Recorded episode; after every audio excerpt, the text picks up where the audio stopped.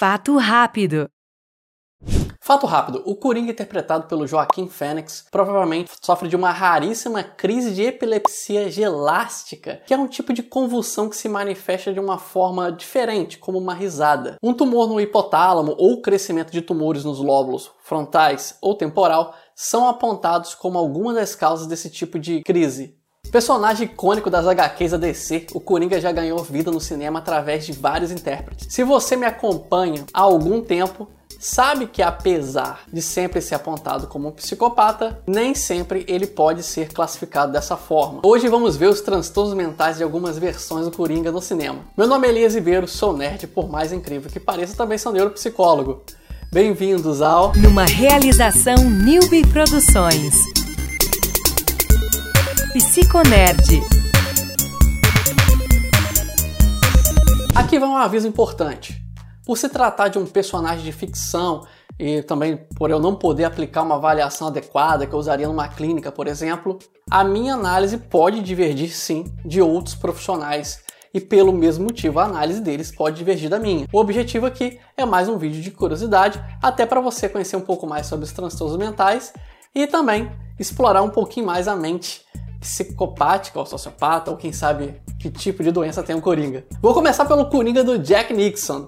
Ele é narcisista, suas motivações são guiadas única e exclusivamente para sua satisfação pessoal. Ele é egocêntrico e não esconde isso de ninguém. Muito antes de virar o Coringa, ele já demonstrava ter pouca empatia e remorso e não queria ficar abaixo de ninguém. Seu único objetivo é o poder, mesmo que tenha que matar pessoas próximas para isso. Sua transformação revelou apenas o que já havia por baixo daquela superfície dele. Ele já era um assassino frio e calculista muito antes de cair no tanque de produtos químicos. Observe também que ele, por várias vezes no filme, tenta esconder a pele branca com a maquiagem, ou seja, é reforçada ali uma personalidade narcisista, ou seja, a vaidade dele é muito alta.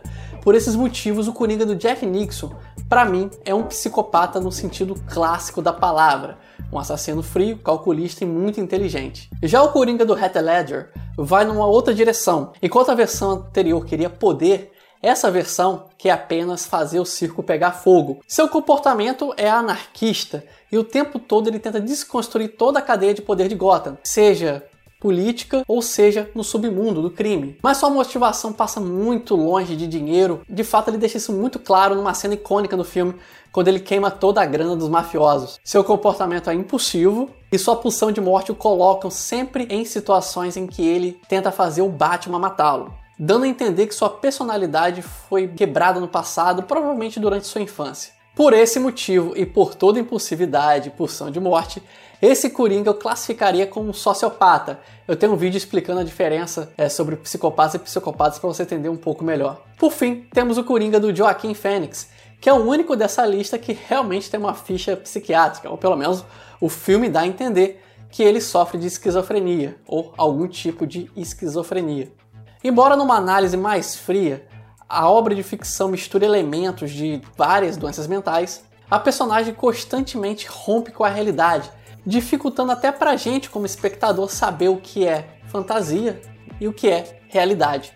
A sua risada pode ser explicada pela crise da epilepsia gelástica, que é um transtorno que falamos lá no começo do vídeo, que pode ser gerado por tumores no hipotálamo ou crescimento de tumores nos lobos frontal ou temporal. E é muito raro, então não se preocupe, dificilmente isso vai acontecer com você.